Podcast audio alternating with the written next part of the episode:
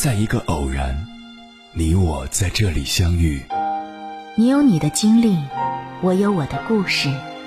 因为彼此的寻觅，我们走到一起。千山万水只为你，捎来谁的秘密？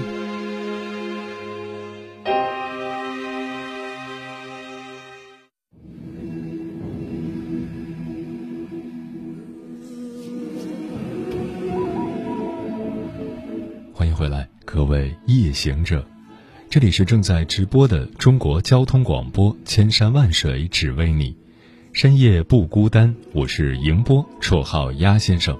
我要以黑夜为翅膀，带你在电波中自在飞翔。很多时候，当我们遇到不公之事或不快之事，就会有点小情绪，由此产生的最直观的表现就是生气，这没什么可奇怪的。但如果一个人因为一些无关紧要的小事就会生气，且经常生气，甚至严重到把生气作为日常任务来进行的程度，那就很有问题了。生活中不乏因为脾气暴躁而搞砸正事、事后懊悔的人，现实中的人对暴躁老哥们的宽容可没网上多。控制自己的脾气，也是为了更好的适应社会，让自己过得更好。而控制的前提是了解自己为什么会生气。接下来，千山万水只为你，跟朋友们分享的文章选自吴晓波频道，名字叫。为什么我们这么容易生气？作者八九零。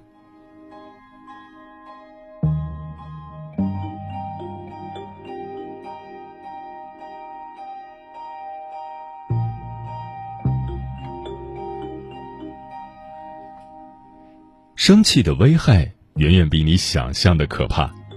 很多人觉得遇到不顺心的事情，生气是一种自然情绪反应，无需控制或调节。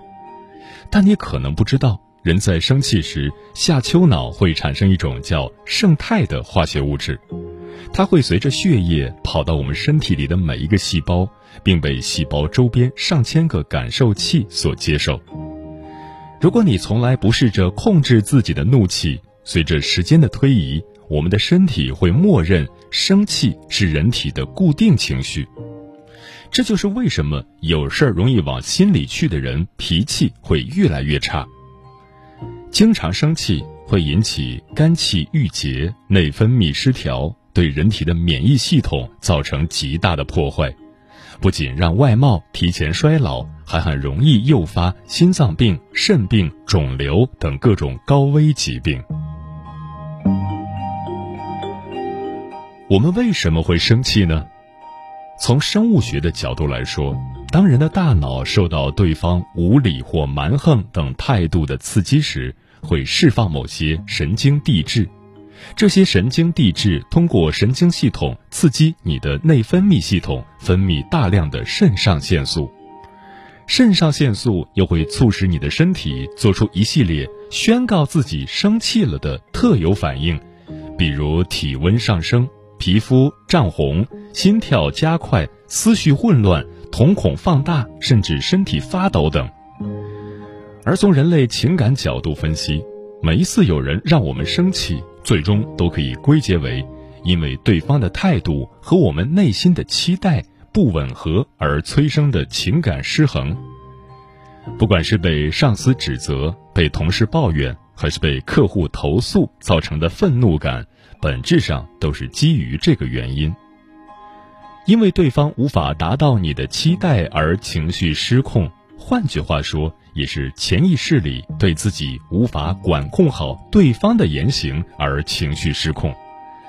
所以，正常情况下，一个在现实生活中容易生气的人，往往也是对周围的人或事掌控欲比较强的人，希望一切事物最终都能按照自己的意思来。那么，如何平息自己的怒气？想在突发事件中控制生气的负面情绪，首先你要划清你自己和其他人的界限，明白在任何一件事上，由于性格、立场、受教育程度乃至信仰不同，你永远只能管理自己的言行和思绪，无法管控别人的所作所为。所以，你接下来就要把焦点从为什么对方要这样对我，转移到我应该如何化解对方让我产生的怒气上。第一步，为自己开设情绪发泄通道。我们自然不太可能在发生矛盾的当时，总是把握机会将对方尽情抨击一番来化解心中的愤怒。比较好的方法还是在事后为自己开通发泄渠道，来把这些堆积在体内的不良情绪统统逼出去。比如身临其境发泄法，找一个没有人的房间，打开摇滚音乐，并把音量调到最大。歌手声嘶力竭的声音会在一定程度上让你快速还原当时发生争执或者不快的场景。这时，你在想象对方站在你面前，尽情骂他出气。这种身临其境的发泄方式会让你非常爽快。再比如录音发泄法，拿出手机并打开里面的录音机。大声骂对方，并且统统录下来，骂完后放给自己听，你会找到比较真实的已经朝对方出过气的感觉，心里会很容易平静下来。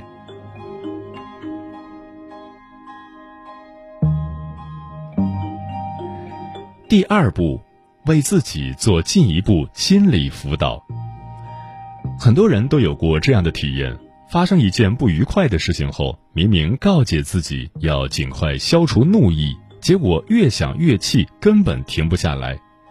原因就是负面情绪会引发你的消极心理评价，这种负面评价会进一步刺激你的负面情绪，让它越来越膨胀。比如领导骂你时，你生气，于是触发新一阶段的消极心理评价。我这么努力了，他竟然还老是跟我过不去。于是这一心理评价导致了更持久的愤怒。又比如，当孩子把玩具扔在地上，你生气，于是触发新一阶段的消极心理评价。我都这么辛苦了，你们竟然还不知道体谅。同样，这一负面心理评价导致了持久的愤怒。此时，你可以通过两个阶段的自我心理辅导，从源头上化解怒气。一，巧用观察不评价法。你可以通过观察自己的身体来第一时间放下评判。方法就是，当你感到愤怒时，马上去观察你的身体，从头到脚一个一个器官去观察。我的头有什么感觉？嗯，我的头很沉，太阳穴很紧张。我的脖子有什么感觉？脖子很酸。这种观察自我的方式，引用了瑜伽练习中冥想的概念，将全部精力集中在怒气产生时的身体感觉上，这能让你快速放松下来，并诱导大脑在最生气的第一个五分钟放空。阻止负面情绪引爆负面评价。与此同时，你可以通过建立奖罚制度来强化观察不评价法的效果。比如，五分钟内利用观察不评价法放松自己；五分钟后，如果怒气平息了很多，就奖励自己一点东西；如果控制怒气失败，就给自己一点小惩罚。一旦真实的得失制度载入大脑后，你内心的理性会更加主动利用观察不评价法对抗负面情绪，慢慢你就会发现自己不那么容易陷入负面情绪中。二，思考你渴望被满足的需求。情绪开始平静后，你要思考这一次的愤怒情绪，它想向你传达什么？上面说过，人之所以生气的根本原因是对方的反应不符合你理想中的期待。进一步而言，怒气实则在提示我们的某种需求没有被满足或者遭到了剥削。那么我们就要思考，到底是哪方面的要求没被满足，有没有办法在这之后改进一下？建立了理性判断后，你再分析一下，通过什么方式改进，可以让你的需求在接下来的时间中更有机会被满足。比如你被领导骂了很上火，思考后基本上可以判断是你自己对工作成果感觉良好，认为理应得到领导的尊重和肯定，结果却没有被满足。然后你的重点就应该从。老板为什么要这样对我？换成怎样避免老板出现这种暴怒的情况？如果老板是针对你办事中的某个细节发火，那就要注意调整这个细节。要是他发火的原因在于周五开完公司大会心情不好，那么下次通过观察换一个他心情好的时间再汇报工作。又比如，你对自己工作辛苦，孩子却把家里搞得一团糟的情形发怒，那么通过分析，你得出自己真正没被满足的需求是让日子过得轻松自如一点，那你就不要把重点放在一定要让孩子一夜长大这个层面上，多找一点时间和自己相处，做做让自己喜欢和放松的事情，效果会更好。归根结底，一旦你把自己从混乱的怒气中解脱出来，就能清醒的点对点想出解决方法，减少类似发怒场景的发生。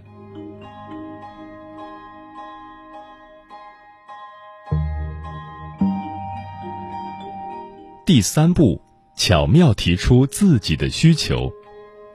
了解到自己真正的需求后，除了自我协调，有时候我们也可以巧妙用观察不评价法则向对方提出真实需求，有效减轻下次又被同一场景激怒的情况。现实中，这个方法可以很好的用在处理和亲人、爱人之间的矛盾上。很多人的体会都是，我们更容易对亲人或爱人发火，原因就是关系越亲近。我们对对方的期待就越高，而且因为知道对方即使在我们生气后也不会疏远，在缺少危机感的情况下，怒气更加容易爆发。为了让自己不再总是事后后悔，直白的描述自我感受，远比评价这件造成怒火的事有多恶劣效果要好得多。比如，对方这一星期都晚回家。你终于憋不住了，怒气爆发。这时，首先通过观察不评价法平复愤怒的情绪，然后通过思考得出自己真正没有被满足的要求是，想和对方多点时间相处。这时，你就可以心平气和的和对方提出自己的真实需求了。不要说，这么晚回来，你知道我等了多久吗？太自私了。要说。你这么晚才回家，并且不接我电话，我感到很委屈。希望我们能多一点时间相处。你能给我做好吃的。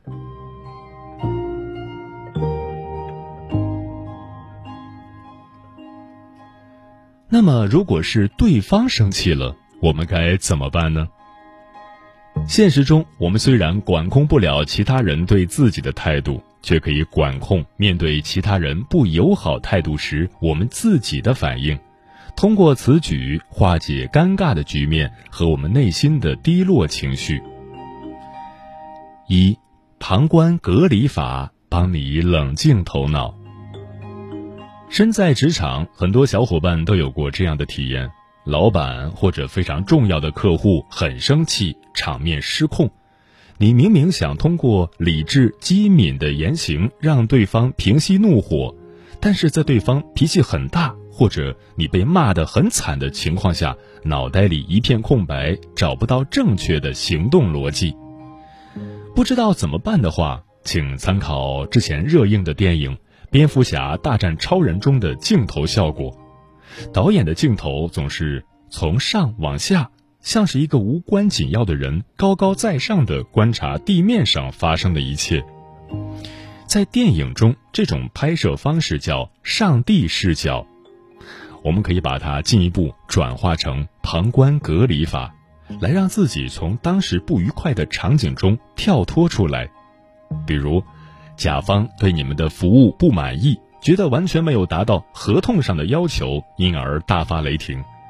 你虽然想安抚对方，但是自己都快要被对方蛮横的指责惹怒，根本无法控制情绪。此时，如果正在和对方当面交流，立即后退几步，深呼吸，并放慢语速；如果是文字聊天，就暂停发言，合上电脑或者把手机扔到一边。这时，想象自己正以旁观者的身份，在高空的飞机上往下拍摄地面场景，你冷静地看着现场的一切，包括你自己在内。并暗示自我，对方无理对待的不是我，是他想象中的那个人。一旦让自己置身事外，理智就能很快回来，你会更容易的想出此情此景的应对措施。多提一句，这个方法同样可以用在前文提到的你被对方激怒的场景中，能让头脑冷静，怒气消解。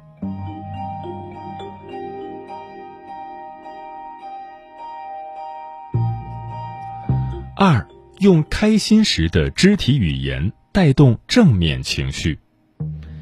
在职场上，普遍有这样一种情况：面对重要的人发怒时，虽然我们当时忍下来了，过后却感觉抑郁和委屈。长此以往，你可能会面对两种处境：要不就一直压抑自己，让身心受损；要不可能会在某一天同样的场景中发飙。导致之前做的努力都白费了。比较好的应对措施是，挨骂后尽量调整自己的肢体语言，通过自己开心时的特有动作，比如摇头晃脑、做鬼脸儿、打响指等，带动出心底的正面情绪。多做几次，能在很大程度上改善自己的心情。这些动作给你的心理暗示是。我何必被他破坏心情？假装快乐会真的快乐起来，这就是身心互动原理。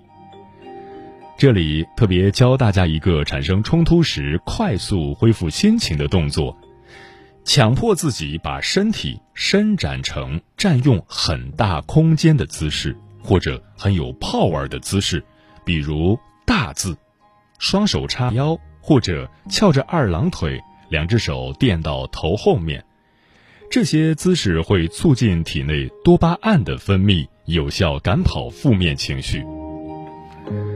而抱着肩膀站立，抱着头趴在桌子上，或者双手交叉放在两腿间，坐在椅子上等等，让身体缩紧的姿势，是产生冲突时的常见的自我保护姿势，请不要再重复了。这几个动作会延长你的生气低落期。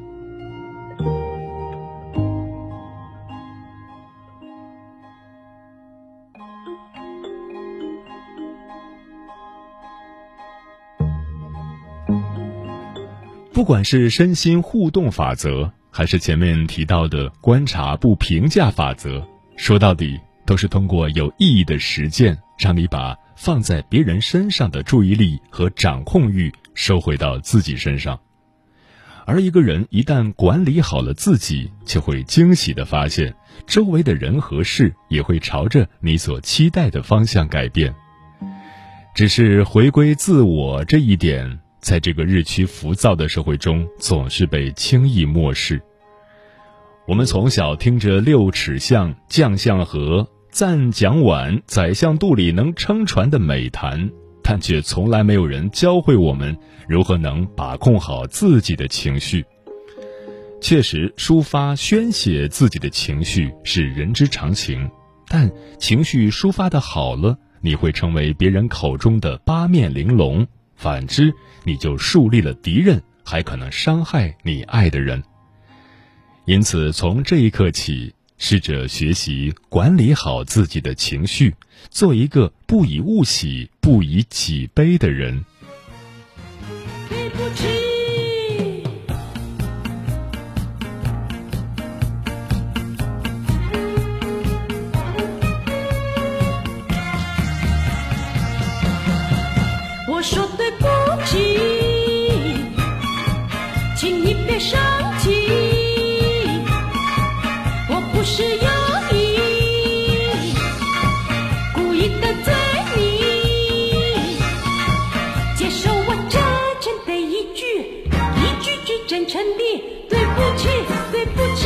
对不起，对不起，对不起，对不起，对不起。对不起，我接受我的深深的歉意。把头儿抬起，露一点笑意。我再说真诚的一句，一句句真诚的，对不起，对不起，对不起，对不起。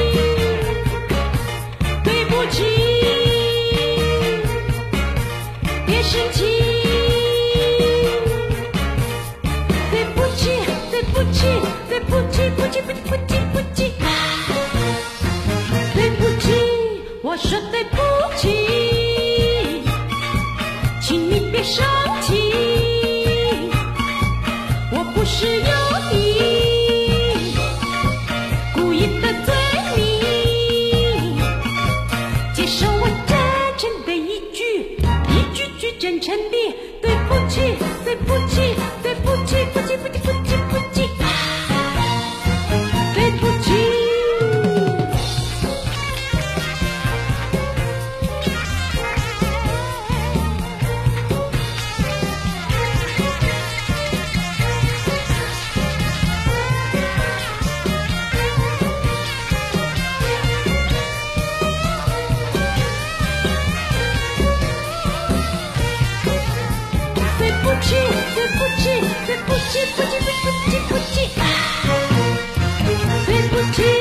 我说对不起